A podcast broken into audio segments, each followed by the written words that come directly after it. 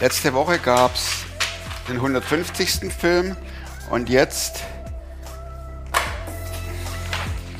logischerweise, den 151. Und wie schon angekündigt im vergangenen Film, werde ich jetzt bis Weihnachten darauf hinweisen, dass wir echt Unterstützung brauchen, finanzielle Unterstützung, damit wir auch im nächsten Jahr den, die Filme ausstrahlen können, damit wir Leute finden, die ihre Geschichte erzählen, damit es produziert werden kann.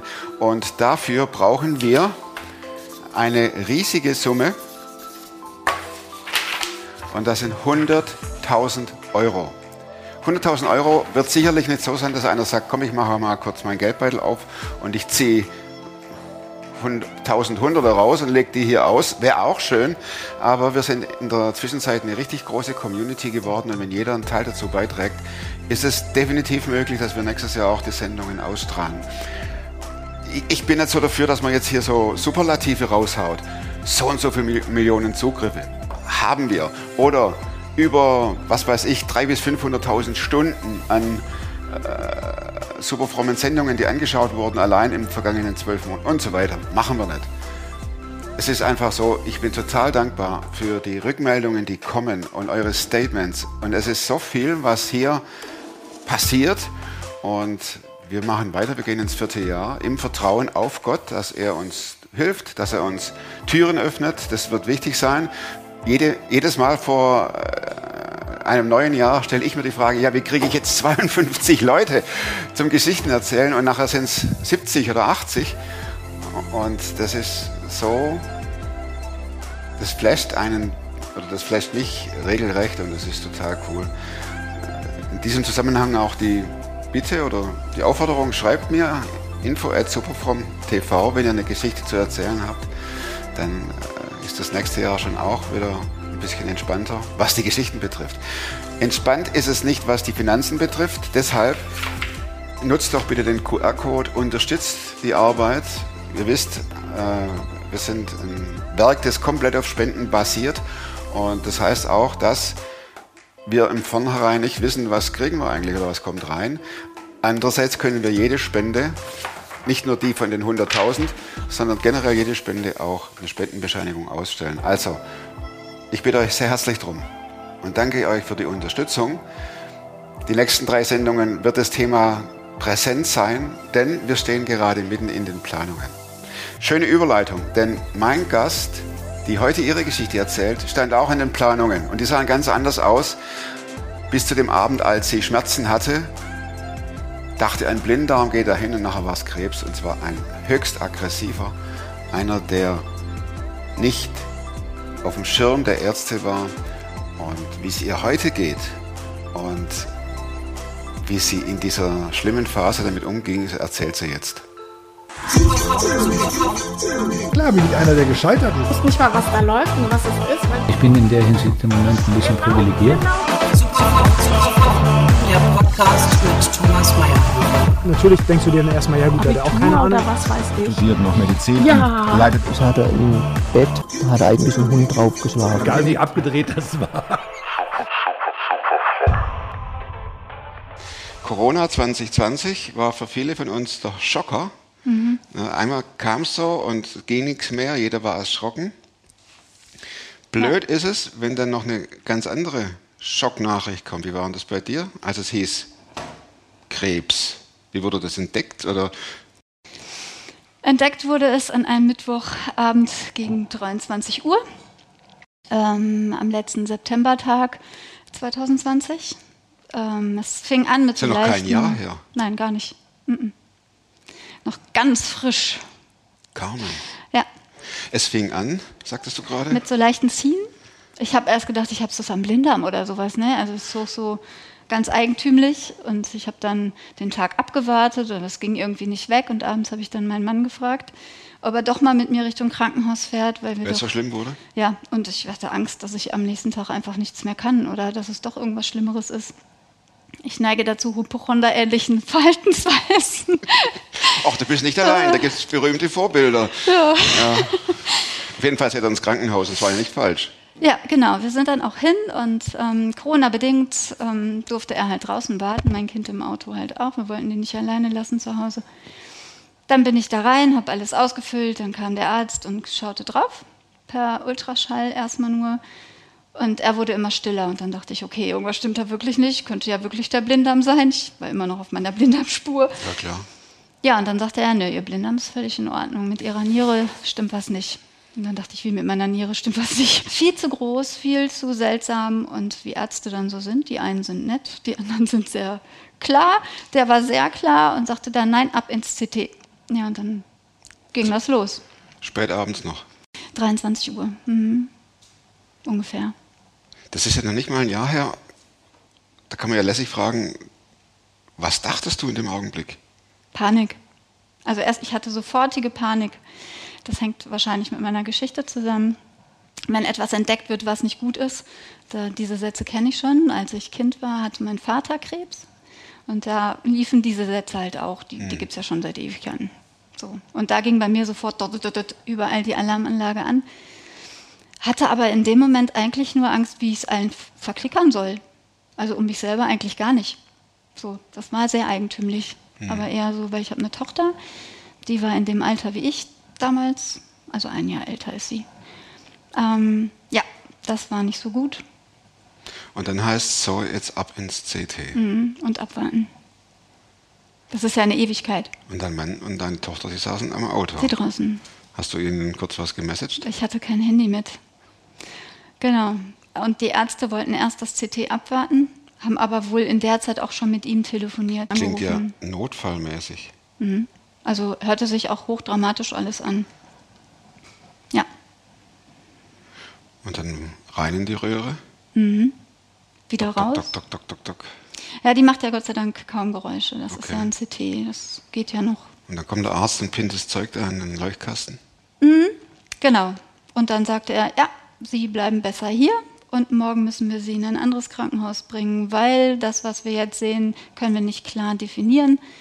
Ähm, wir haben aber eine Idee, dass es ähm, kein, kein gutes Ergebnis ergibt, aber was genau, wissen wir halt noch nicht. Und dann hieß es da bleiben. Und auf die Frage, ob mein Mann reinkommen darf, gab es ein Nein. Ja, und dann hatten wir nur das Telefon, also er war auch schon zu Hause, die hatten ihn nach Hause geschickt.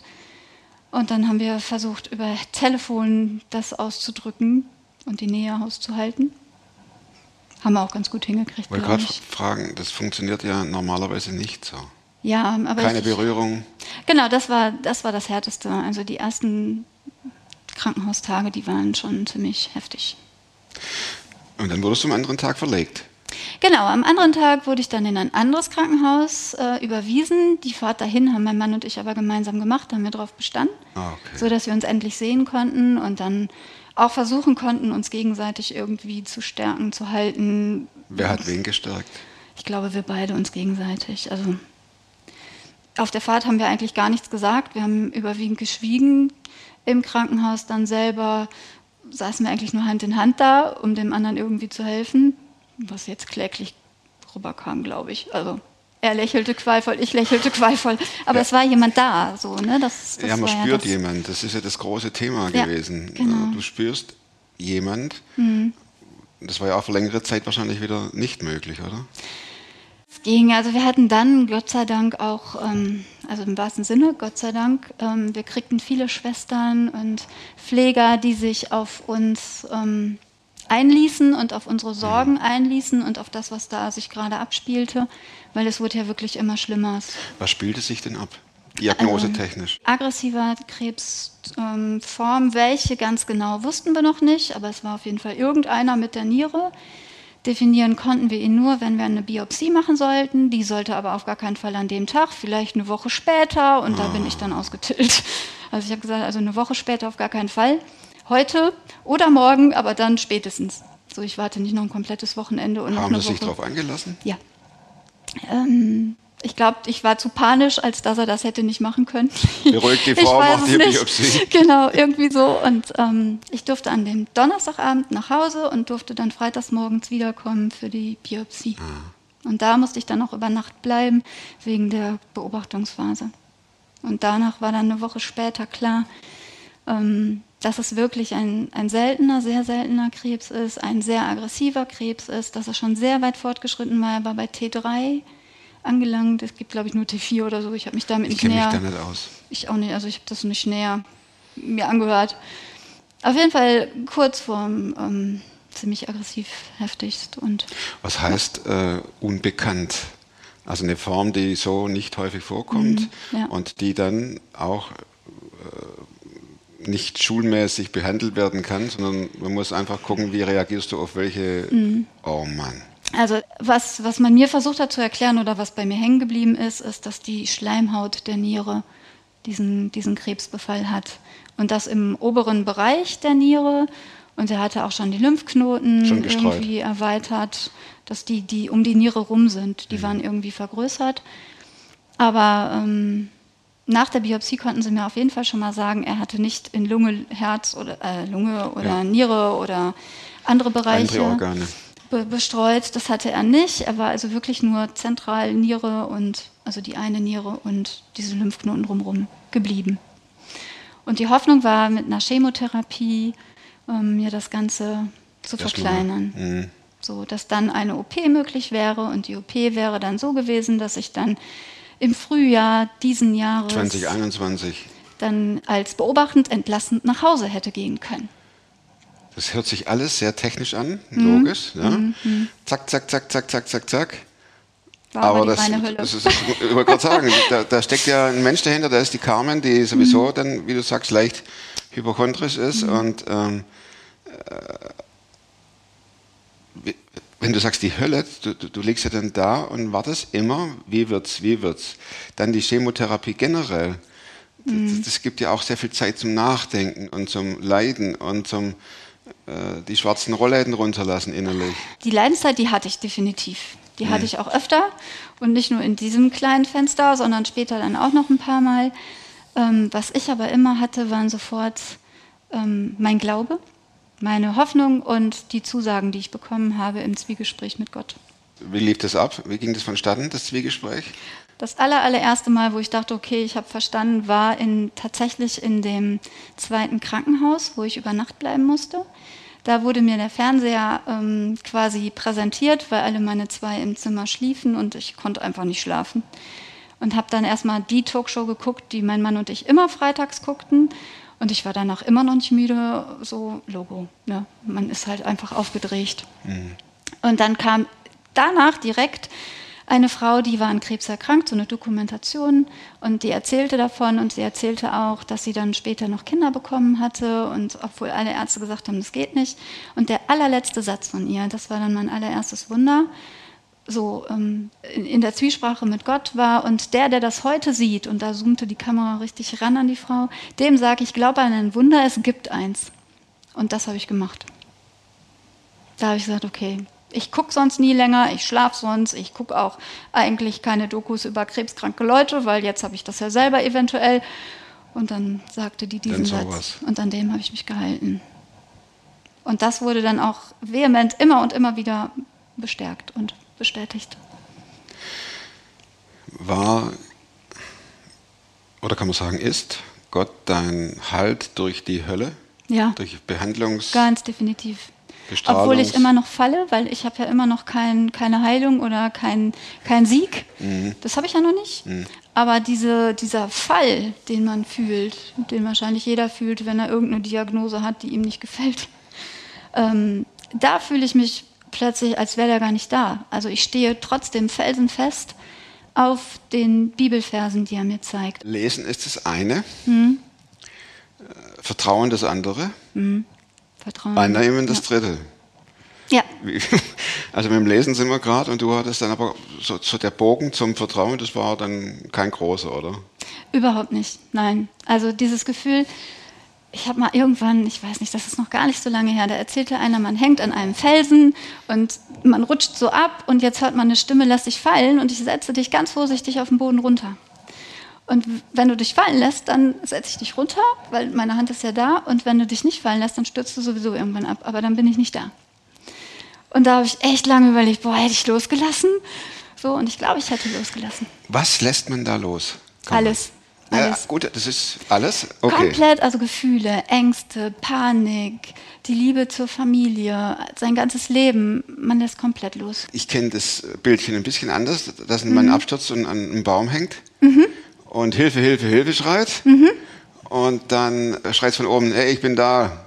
Mhm. Oh, super, reich die Hand runter, ich will auch hoch. Und dann sagt die Stimme oben, nö, lass los. Mhm. Und dann sagt er, hä, wie stürzt doch ab? Und dann sagt die Stimme da oben, nee, ich bin Gott, lass los, ich fang dich. Und dann schreit der Typ da oben, ist sonst noch jemand da? Ne, also Mhm. Ja. mit dem Vertrauen, das ist immer die eine Sache. Aber, Aber ich es bin mir tun, sicher- es loslassen, was heißt alles? Ich bin mir sicher, du, du lässt los, wenn du dir sicher bist, dass Gott mit dir geredet hat. Mhm. Und nicht irgendeine Stimme, die du gehört hast. Oder gedacht hast, du hast es gehört. Oder, ja klar, das steht in der Bibel ständig so. Natürlich fällt mir der Satz jetzt ein. Aber wenn du das Gefühl hast, Gott hat jetzt wirklich mit dir geredet und das spürt man, bin ich 100 pro von überzeugt, dass man das wirklich spürt, dann machst es. Und die, ich sag's mal etwas flapsig, die Hypochonder-Lady, Mhm. hat die sich verändert? Sie ist immer noch ein bisschen Hypochonder. Also wenn ich anfange zu schwitzen, ist der erste Zack, den ich mache, Zwiebel? Nein. Puh. Was? So. Zwiebel? Zwiebelgeruch. Mhm. Also in der Zeit, wo der Tumor wuchs, rauche ich stark nach Zwiebeln. Ach du Schande. Ja, und jetzt immer, wenn ich anfange zu schwitzen, ist das Erste, was klein Hypochonder Ja, gut, macht. das würde ich auch. Also wenn, das, wenn, wenn so ein Indiz da ist, so Mhm. ein Merkmal, dann kann man ja testen. Ja, also ein bisschen Zweifel ist grundsätzlich immer mit dabei. Ich glaube, den verliert man auch einfach nie. Aber das kennt er ja. Was ging, wie ging es bergab? Ähm. Gesundheitstechnisch meine ich, gesundheitstechnisch. Gesundheitstechnisch ging es eigentlich ähm, ja da direkt in, in den ersten Phasen sehr bergab. Also man konnte zugucken. Ich war am Ende im Dezember dann auf 45 Kilo. Und es, es ging gar nichts mehr. Ich kriegte nichts zu essen in mich rein. Es wollte einfach alles nicht mehr. Ich konnte meine Zahnbürste, so eine elektrische, die stand auf dem Tisch. Und ähm, also das Einzige, was ging, war, dass ich nach vorne ging und die Zahnbürste an die Vorderzähne hielt. Mehr schaffte ich einfach nicht mehr. So, und das war vier Zyklen Chemo. Ich konnte nicht mehr laufen, ich saß im Rollstuhl, ich hatte mir von der Arbeit einen Rollator ausgeliehen, so immer so ein paar Schritte, dann drauf. Wir haben angefangen, wir haben ein Haus, da kannst du so leicht rumgehen, das sind vielleicht 20 Meter. Und wir haben mit drei Schritten angefangen, dann Pause, dann Stuhl weiter, nochmal Pause. Und so haben wir trainiert. Ich habe immer gesagt, ich gehe die Schritte, die ich schaffe und einen extra. Dann ist das morgen der Schritt, den ich schaffe. So. Und so haben wir es dann geschafft und mich peu à peu wieder ins Laufen gekriegt. Mhm. Und seitdem gehe ich gerne spazieren, weil ich es einfach kann. Wie geht's dir heute? Perfekt. Also mir geht es ungelogen wirklich, wirklich gut. Du, du kamst hierher, Mhm. wir sehen uns zum ersten Mal, du bist im Auto gefahren, Ja, selbst? ja, natürlich. Also, ja, oh, natürlich. Gerade Ja. eben lässt sich noch mit dem Rollator rumfahren, ne? Nee, mit dem. Rollstuhl. Ja. So natürlich ist es nicht. Ne? Ja, Gott wirkt. Und das Mittel, also ich, ich sage immer, das Mittel wirkt für die Ärzte und für mich ist es Gott. Nimm uns mal mit rein in den Zeitpunkt, wo du merktest, dass es besser geht, dass es aufwärts Mhm. geht. Ja, Bombe. Ich wusste, ich kann vertrauen. Das war wie so ein Zahnrad. Also im, im Februar bekam ich ja das Mittel, aber zeitgleich auch die Diagnose, so ihr Leben wird garantiert nicht mehr lange dauern. Also der Arzt hatte damals zu mir gesagt, naja, fünf Jahre gebe ich Ihnen maximal, also die würde ich gar nicht mehr planen. Und ist aber knallhart. aber herzlich. Ich habe es ihm nie krumm genommen. Und äh, ja, dann hat er ähm, mir trotzdem auch zeitgleich den Mut gemacht, ähm, die, diese Therapie, die dann gegeben werden sollte, weil die Chemo ja nicht angeschlagen hatte, ähm, die hilft Ihnen jetzt trotzdem und bitte geben Sie die Hoffnung nicht auf, egal was Sie machen oder tun oder denken. 30 Prozent Hoffnung oder weniger, wie auch immer, aber das sind immerhin Hoffnungspunkte. Und dann habe ich ihn gefragt, wenn Sie hoffen, dann ich auch, dann her mit dem Mittel. So. Und an dem Abend habe ich Gottes Stimme auf der Couch bei mir im Wohnzimmer gehört. Und ab da ging es wirklich jeden Tag besser. Darf ich fragen, was er dir sagte? Hör auf zu bitten, es ist vollbracht. Hör auf zu bitten, es ist vollbracht. Ich habe eine. Hörbar?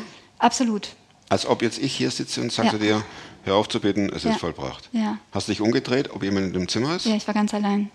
Ja, man kann sich ja trotzdem, vielleicht steht da jemand da. Also ich habe geguckt, Gott selber, also mein oder? Mann war hinten irgendwo in der Küche, hatte gerade meinen Besuch rausgebracht und ich hatte eigentlich, also es war völliger, also ich war ganz, ganz alleine in diesem Raum war aber in meiner Litanei, du kannst mich nicht sterben lassen, ey, ich bin noch 44, wie, ich kann nicht sterben, was fällt dir denn ein? Ich habe ein Kind, das ist zwölf und ne, also irgendwo muss es ja weitergehen und das hast du in der Bibel steht komplett was anderes, was fällt dir ein? Also so ohne Pause. Und dann ganz ruhig, fast überhörbar schon, also wirklich, hör auf zu bitten, es ist vollbracht. Und in dem Moment war Feierabend. Mit? Also ich hatte keinen Dialog mehr, nix Monolog, eher. Ich war völlig frei von Panik, Angst, irgendwelchen Gefühlen. Es war komplett alles weg. Es war wie leer. Und innerhalb von, ich kann es nicht, ich kann es wirklich nie beschreiben. Es ist so schade.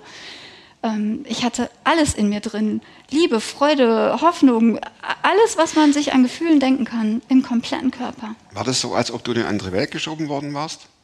Nee, ich war immer noch im Wohnzimmer. Ja, also ich meine jetzt so, äh, du warst im Wohnzimmer, du lagst Ja. da, ähm, du warst am Rumlamentieren und Ja. Betteln und alles. Das ist die Welt, in der du zu Hause bist. Mhm. Aber eine andere Welt ist die Gotteswelt. Ja, aber ich, also für mich war es eher, es, es kommt Nicht, dass du was drüber. anderes siehst, sondern Genau. als ob dein Vorhang aufgeht. Ja, ja. Ah. Also es war fantastisch. Da kann man süchtig nach werden. Oder Vorfreude haben. Mhm. Absolut. Es war so ruhig, so friedlich und, und diese Gewissheit, ich wusste sofort, morgen geht es mir besser. Heute noch nicht, aber morgen. Jetzt kommt die Mutter aller Fragen. Mhm. Was war morgen? Eine Wende.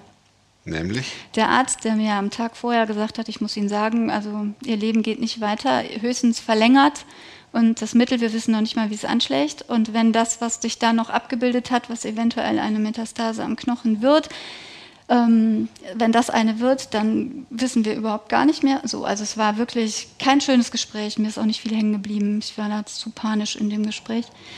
Ähm, am nächsten Morgen rief der an direkt und mein Mann war dran und kam nachher ganz wütend, ganz, ganz freudig zu mir hingerannt und sagte, weißt du, wer angerufen hat? Der Arzt von gestern und der hatte dann erzählt, er guckte nochmal auf die Papiere und auf diese Bilder und sagte, nee, also noch ist es überhaupt nicht eine Knochenmetastase.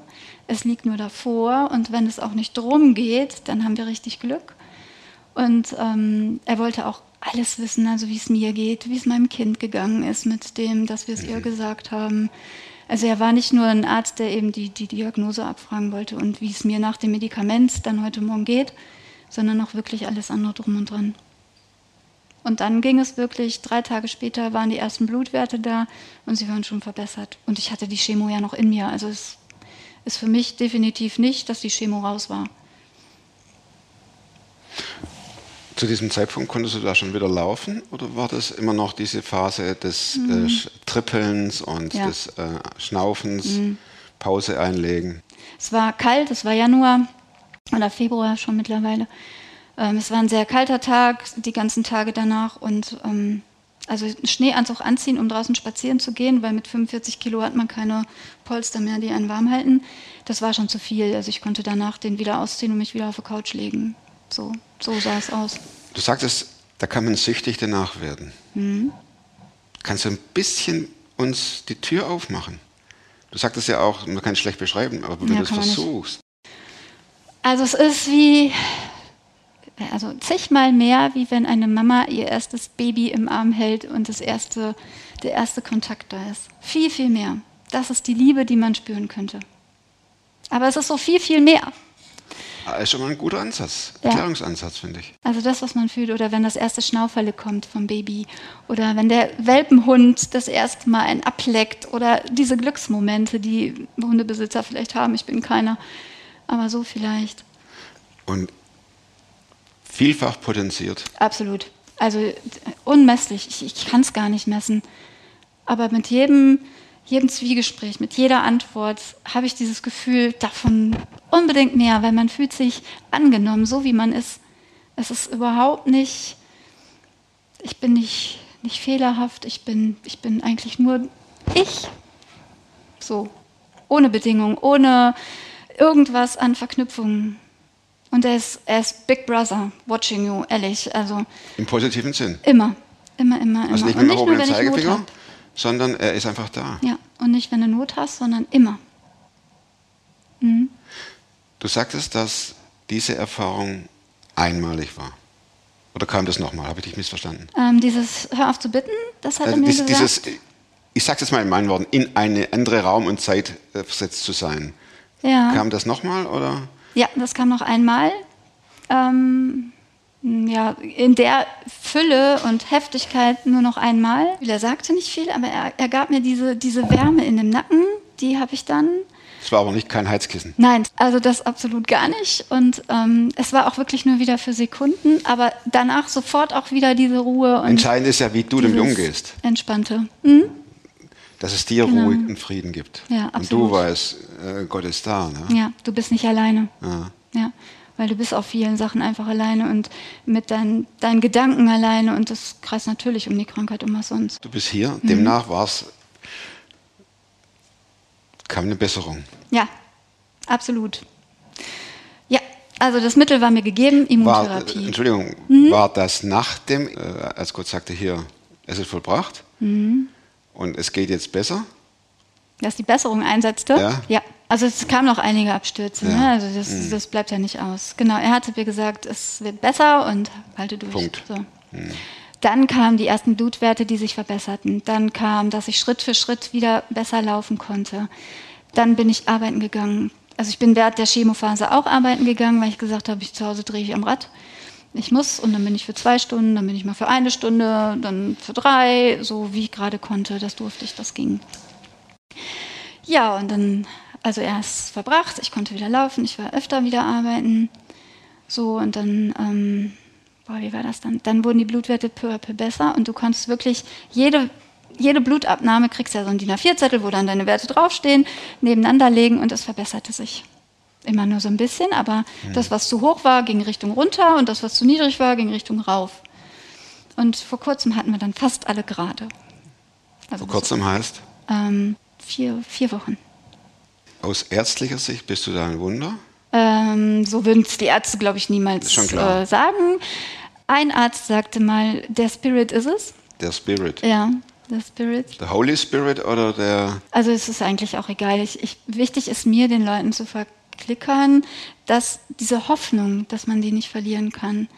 Und bei mir ist es halt Gott, auf den ich mich da sehr, sehr berufe und weil ich ihn merke und spüre und andere denken an Zufälle oder ans Universum oder was auch immer. Aber dass man auf gar keinen Fall, egal was die Ärzte sagen, aufgeben sollte. gab es Zeiten, Carmen, in denen du abgeschlossen hast? Ja. Ich meine, das ist nicht negativ, sondern Nein, gab's. einfach im Frieden und sagen, okay, Ja. ich lasse los. Genau. Nicht von meiner Familie, das ging nicht. Also mein Mann wollte davon gar nichts hören. Logisch. Ja. Ähm, mit Freunden habe ich das besprochen, mit Freundinnen. Äh, mit denen habe ich auch besprochen, wie soll mein Grabstein aussehen, will ich einen, wie will ich beerdigt werden. Mit meinem Mann habe ich die Patientenverfügung gemacht vor der OP, die ja gesetzt war. Wir waren ja einen Tag vor der OP ähm, noch so hoffnungsvoll, dass die OP stattfindet und am Tag der Aufnahme hieß es ja dann, oh nee, wir machen keine OP, die Bilder zeigen uns was anderes.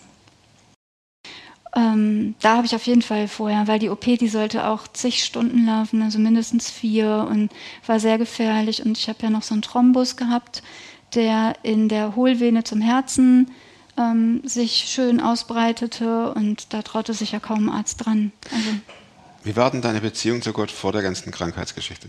den kannte ich. Ich sage immer, den kannte ich. Aber ich hatte keine große Beziehung. Also ich habe gebetet, klar, morgens, mittags, abends, die üblichen Gebete, die man so macht als Christ. Frühstücksgebet, dann für den Tag den Engelschutz und abends dann das Abendgebet, manchmal vor dem Essen noch. Und das war's. Und das auch eher äh, oberflächlich. Ne? Also jetzt nicht mit der Gewissheit, wie ich heute bete.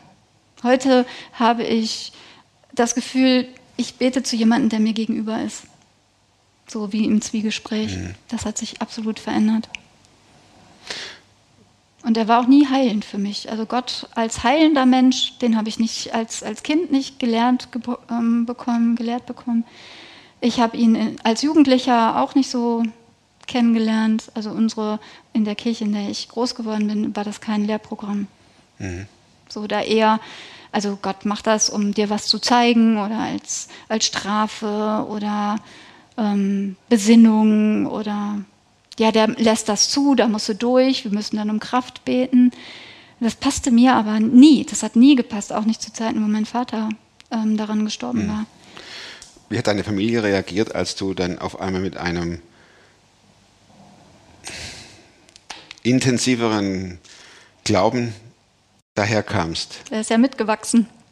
Also ich bin eine äh, gerne Plaudertasche und habe, äh, nett gesagt, ne? und habe äh, meinem Mann alles erzählt, alles, alles, alles. Ich habe von ähm, einer Freundin, Madeleine, ein Buch geschenkt gekriegt. Da ging es um, ähm, um Heilungen, Geist Gott heilt. Und das hatte ich dann auf dem Nachttisch liegen und erst wollte er gar nichts davon wissen. Dein Mann. Hm, absolut gar nichts. Das wäre äh, falsches Denken und was weiß ich. Und dann haben wir dafür gebetet, dass er sich vielleicht mindestens mal den Titel anguckt und die ersten zwei Kapitel. Und irgendwann war dann tatsächlich der Moment da, wo er das gemacht hat und dann fluppt es. Und dann war er immer mit dabei. Also er hat alle Wunder, überwiegend alle Wunder mitbekommen. So, er war auch teilweise mit dabei. Oder hat es dann zeitnah ziemlich schnell erfahren. Ja. Heißt es jetzt in deinem Umfeld, die Carmen, die hat, ähm, die ist religiös angefixt oder? Ähm, Das weiß ich nicht. also äh, ich gehe jetzt nicht ähm, ständig hausieren und sage, du musst jetzt an Gott glauben. Ich tue das nämlich jetzt auch. Nee, so nicht. Aber ich sage allen denen, die mich fragen, warum siehst du so gut aus, weil du bist ja noch eigentlich mitten im, äh, im Sterbeprozess, ne? weil ein paar Jährchen... das muss man sich auf der Zunge zergehen lassen. Entschuldigung. Warum siehst du so gut aus? Denn du bist ja eigentlich im Sterbeprozess. Ja, genau. Und da sage ich dann jedes Mal, naja, ich kriege Medikamente, aber ich habe auch Gott. Und das aber, ich habe auch Gott, ist eigentlich immer das Erste, was ich sage. Und dann gibt es da noch alle drei Wochen ein bisschen was, was ich über den Port zugeschossen kriege. Und da liegt vielleicht auch der Segen drauf. So, ich weiß ja Ja, nicht. warum wie. nicht? Genau. Ist Arznei. Ja, Ne? genau. Und Gott hat den Ärzten ja auch Talente gegeben.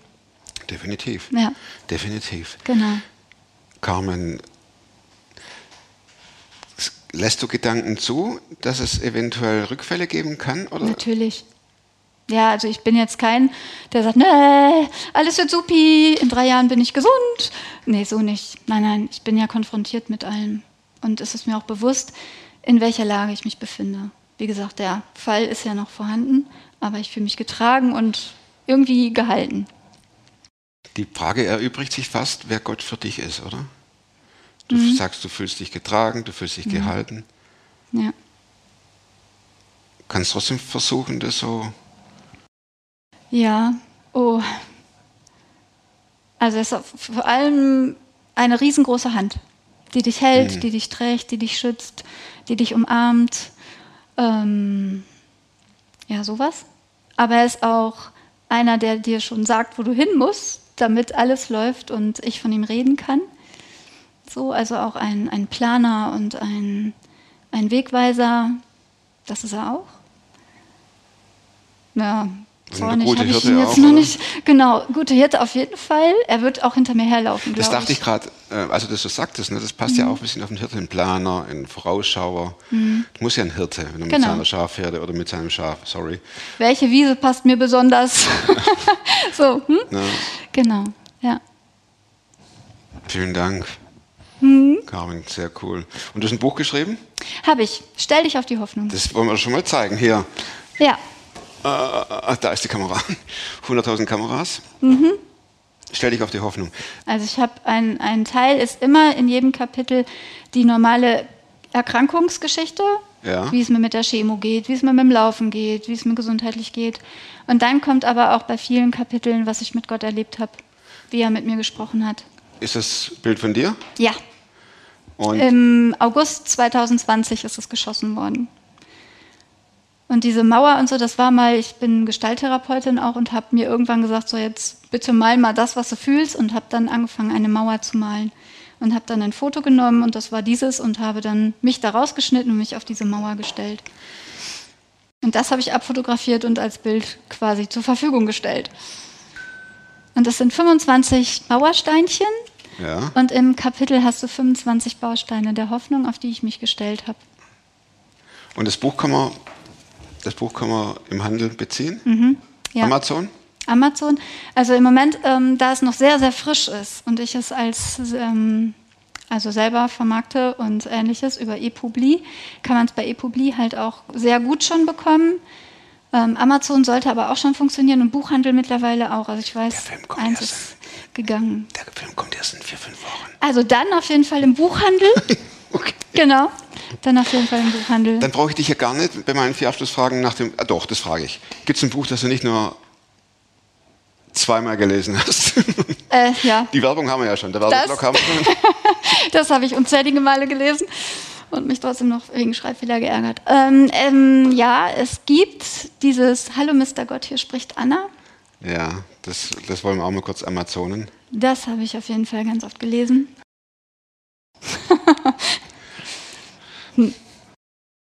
Während ich das noch weg trashe, die Frage zwei: Wozu kannst du leichter Nein sagen als in den. als vor fünf Jahren? Oder ja? Na Quatsch, machen wir doch. Wozu kannst du leichter Nein sagen als noch vor anderthalb Jahren? Zu allem, was mir meine Werte jetzt klauen will. Also zu ähm, alles, was mir raubt, was Gott mir geschenkt hat. Also wenn ich jetzt keine Zeit hätte, über mein Buch und über meine Erlebnisse zu sprechen, weil ich irgendwo anders sein müsste, dann würde ich. Nein sagen, wenn ich es mir aussuchen darf. Ja. Und zu Familie. Sag Man ich muss dazu sagen, Carmen, du wärst heute nicht hier, weil du hättest eigentlich ein Konzert und bist trotzdem hergekommen. Hm. Das finde ich super. Mhm. Passt.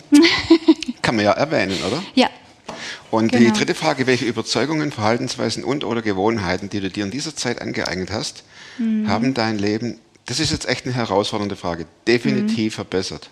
ja. Zeit mit Gott, die hatte ich vorher nicht. Wie gestaltest du die? ähm, halt mein Abendritual, was ich habe. Die Bibel lesen, bevor ich ins Bett gehe. Ja. So gut und so oft, wie ich es kann. Ähm, dann auch die Gebete während der Autofahrt. Ich bete mittlerweile während der Autofahrt. Spreche ich mit ihm. Meistens auf dem Weg zur Arbeit und dann anschließend auch wieder zurück. Das sind so die Zeiten. Da habe ich kein Radio mehr an. Das hatte ich sonst immer. Aber das habe ich jetzt nicht mehr. Es läuft nicht mehr eins live, sondern das himmlische Ja. Live Da bin ich so meine Direct. Plaudertasche im Monolog, wie mein Tag war. Und manchmal kriege ich eine Antwort über eine Plakatwand oder über Hm. Was, was ich sehe. Schöne Überleitung Mhm. zur letzten Frage. Die Plakatwand. Plakatwand. Mhm. Was kommt drauf aufs Plakat? Carmen? also ich denke, meine Plakatwand wäre wie so ein Abspann bei einem Film. Also die beweglichen Plakate, die man ja auch kennt. Ja. Kann man natürlich schlecht bildlich darstellen. Ja, aber ne, die, die dreht sich halt Ja, ja, so, ne? Und man kann darauf dann lesen, ähm, mein Leben oder dein Leben kann man auch nehmen. Und dann Regisseur, Regisseur war Gott, Produzent war Gott, Kostümbildner war Gott. Und so Sehr weiter. gute Idee, ist zum ersten Mal. Okay, Wird eine Herausforderung. Mhm. Aber wir haben die beste Grafikerin und Grafiker. versucht mal. Das wird. Ganz herzlichen Dank. Herzlichen Dank fürs Zuschauen. Echt. Ich sage es jetzt fast jede Sendung, glaube ich, sage das am Schluss. Danke fürs Zuschauen. Ist auch so. Ich danke euch, dass ihr euch die Sendung angeguckt habt, die Geschichte gehört habt. Heute von Carmen. Ich möchte nochmal daran erinnern, an die 100.000 und euch bitten, dass wir als Community diesen riesigen Betrag, für uns riesigen Betrag zusammenlegen, damit alles gut weitergehen kann im Jahr 2022. Nächste Woche gibt es einen neuen Film. Und bis dahin, bleibt oder werdet super fromm. Macht's gut. Tschüss.